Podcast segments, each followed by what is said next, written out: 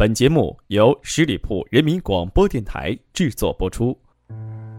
繁杂的社会，喧闹的城市，灯火通明的晚上。你还是一个人吗？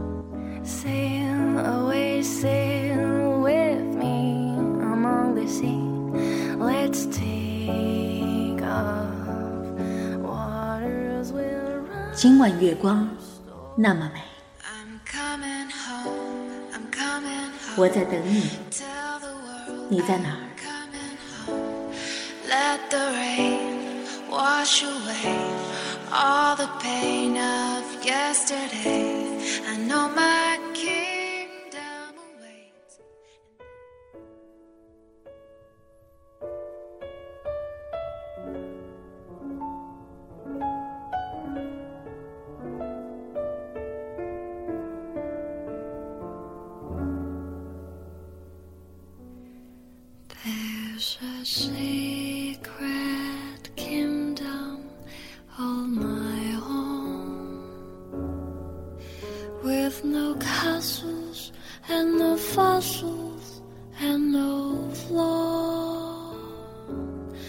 Just to subject you and me in my private 各位好，欢迎收听今天的节目，我是 Maggie，这里是十里铺人民广播电台。今晚月光那么美，你在的城市看到月光了吗？在月光下，你又想着谁呢 with no in your hand, no dominion to command. Could you be content with only me? 我知道自己喜欢你但我不知道将来在哪里，因为我知道无论哪里，你都不会带我去。而记忆打量你的微笑，要如此用力，才变得欢喜。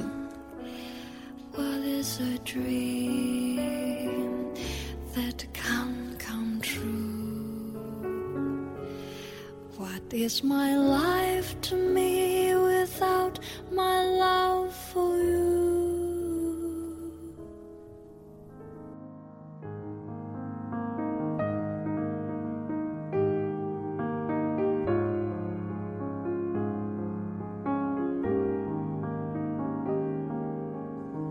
张平在我脑海里是一个油画般的造型，穿着有七八个破洞的 T 恤，蹲在夕阳下，深深吸一口烟，缓缓吐出来，淡淡的说：“我也想成为伟大的人，可是妈妈喊我回家种田。”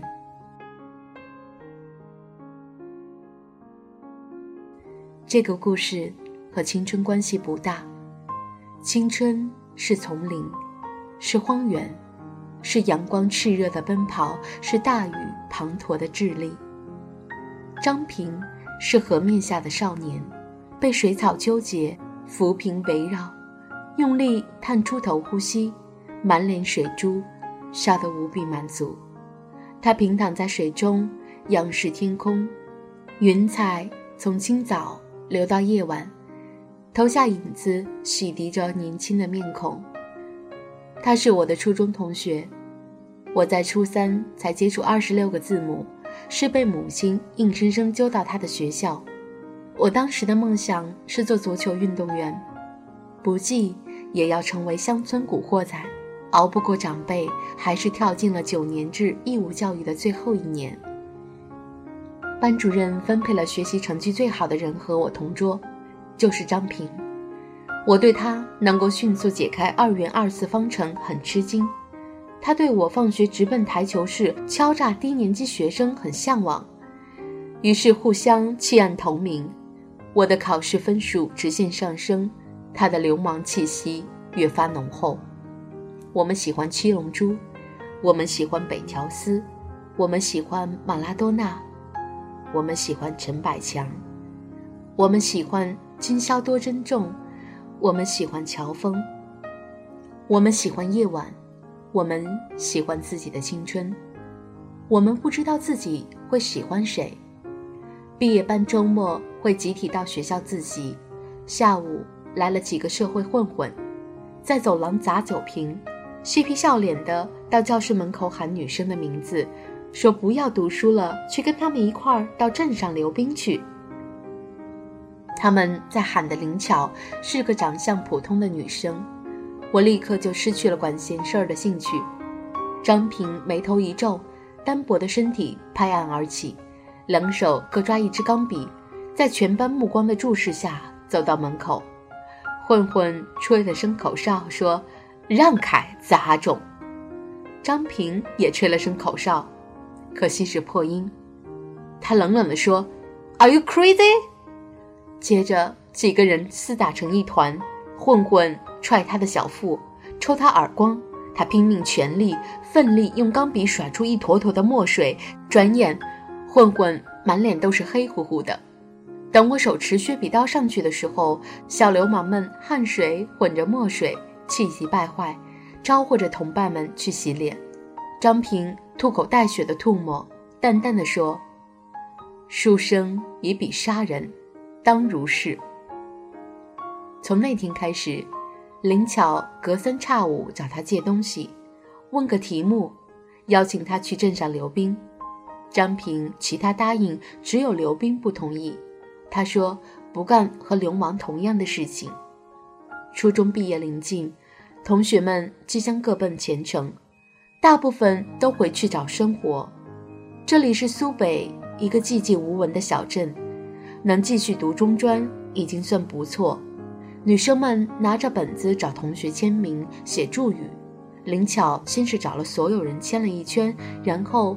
换了个干净空白的本子，小心翼翼地找到张平。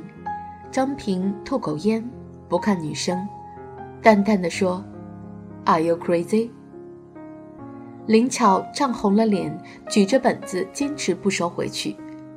张平弹开烟头，凑到女生耳边小声说：“其实我是同性恋。”灵巧眼泪汪汪，默默收起本子走开。大概三四天后，上次混混埋伏在张平回家的路上，把他的自行车上一板砖砸下来，足足打了五分钟。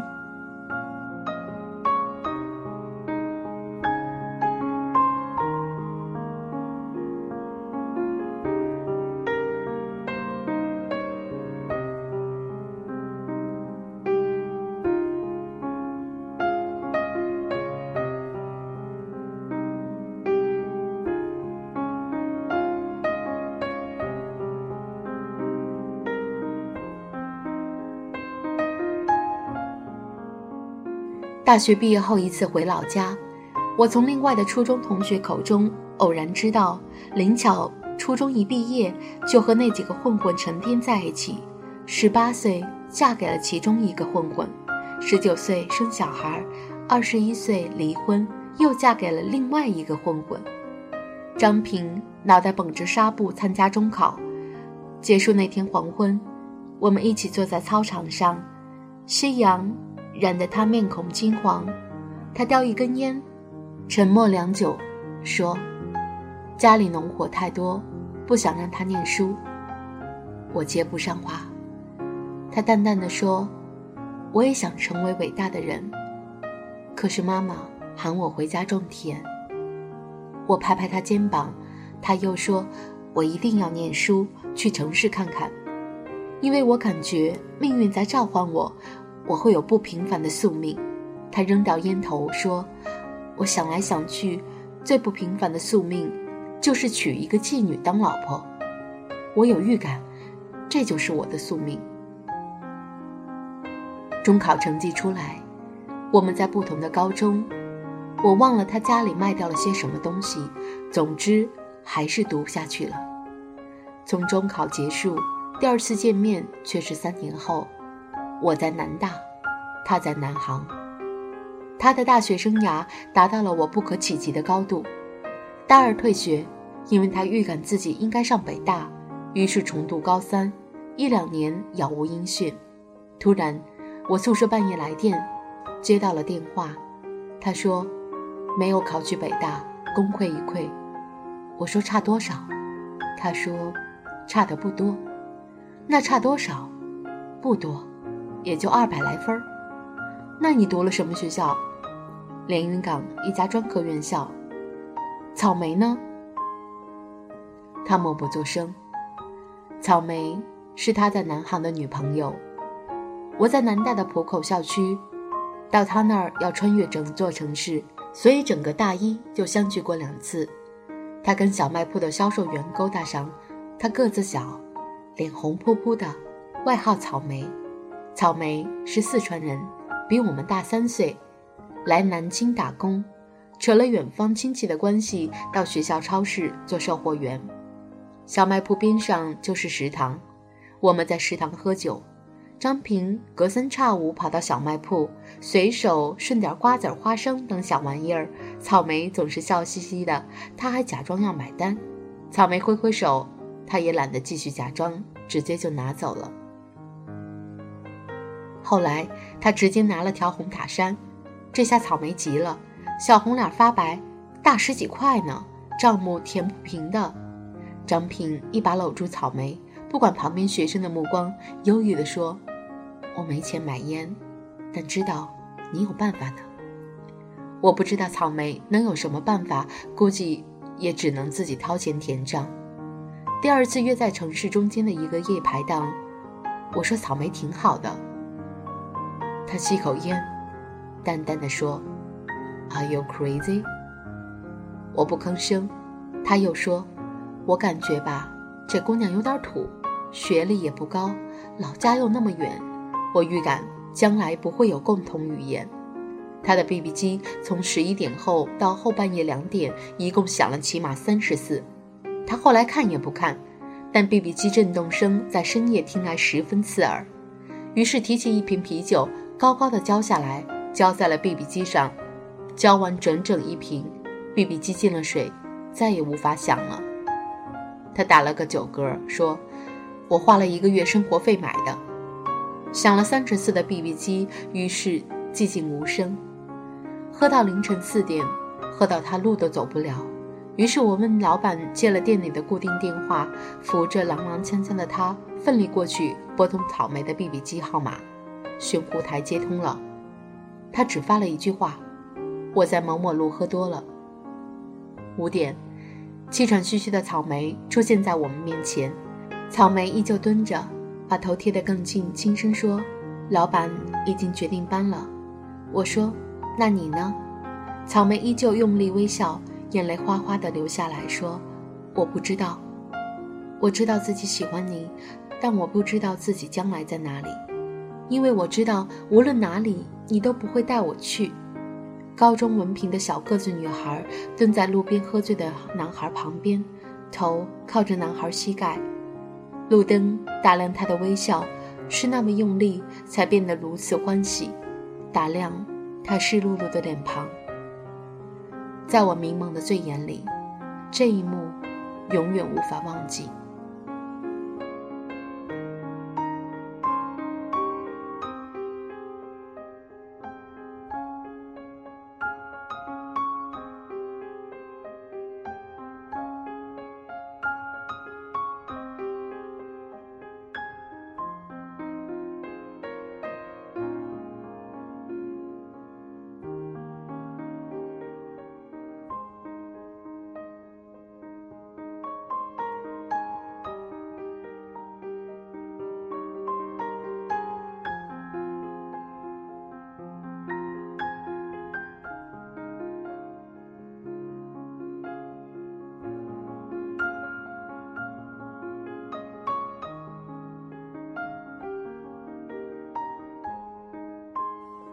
这是大学我和张平最后一次见面，中间他打了几个电话，说退学重考，结果考了连云港的专科院校，断断续续联系不到三次，再见面是五年之后，我们相约中华门的一家破烂小饭馆，我问他，毕业去哪儿了？一年没联系，他吐口烟，淡淡的说，走私坐牢了。我大惊失色，问怎么了？他说，毕业家里托关系做狱警，实习期间帮犯人走私就坐牢了，关了一年才出来。我沉默，没追问细节。他又醉了，说在中华门附近租了个车库住，快到期了，我打算带着老婆回老家结婚。我脑海中蓦然浮起草莓的面孔，不由自主地问。你老婆是谁？你还记得我在初中毕业那天跟你说过的话吗？我摇摇头。他说：“我当时预感自己会娶一个妓女，果然应验了。夜又深了，整个世界夜露高茫。”他干了一杯，说：“我爱上了隔壁租车库的女人，她是洗头房的，手艺真不错。不过我爱的是她的人。这顿酒。”喝得我头晕，第一次比他先醉倒，不省人事。醒来后，我在自己租的房子里，书上留着他送我的礼物——十张毛片儿。又过了一年，他打电话来说，我离婚了。我莫名其妙地问了一句：“你还会不会解二元二次方程组？”他说：“会啊。”我说：“那下次我们一起回初中。”看看新建的教学楼吧，他说好。又过了三年，我回老家过年，突然想起了这个约定，就打电话到他家。他妈妈说他找了个搞手机生意的女人去昆山开门面房了，过年没回来。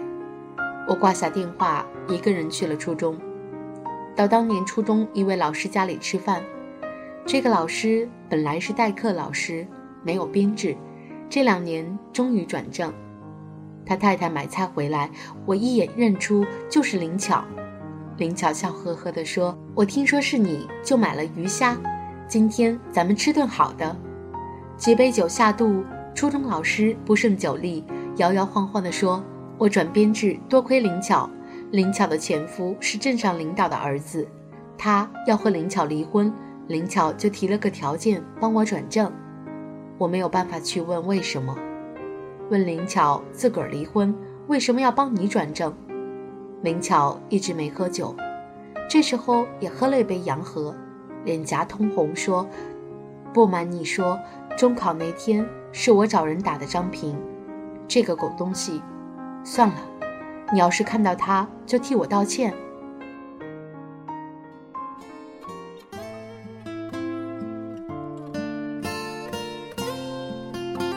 我也醉眼惺忪，看见林巧，突然想起一幅画面：高中文凭的小个子女孩，蹲在喝酒的男生旁边，头靠着男孩膝盖，路灯打量他用力的微笑，打量他湿漉漉的脸庞。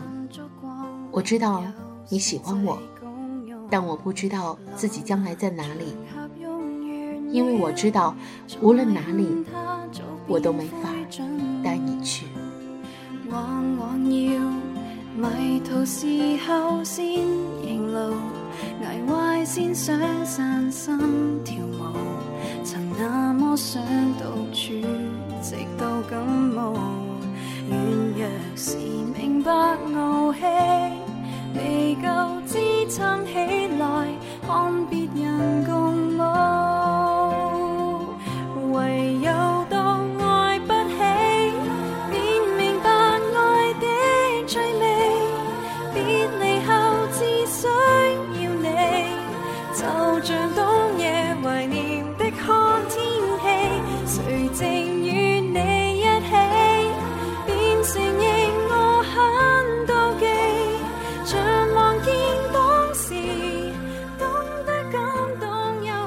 亲爱的朋友们，你喜欢今天的故事吗？一起听过了这篇文章，在你的脑海里，是否想起了大学的那个他呢？你大学的爱情是完美的吗？你又是否一直惦记着那个他呢？也许生活就是这样，喜欢跟我们开玩笑。你觉得对的那个人，往往……就是这样和你擦肩而过，又能怎样呢？生活还不是要继续？好了，今天的节目就到这里，要跟大家说晚安了。如果你喜欢我的节目，喜欢我今天的文章，或者你有一些想要 Maggie 读给你的文章，都可以加入我们的 QQ 群幺六零零五零三二三。Maggie 在这里期待你的光临。今晚月光那么美，我是 Maggie，我在北京，跟你说一声，今夜好梦。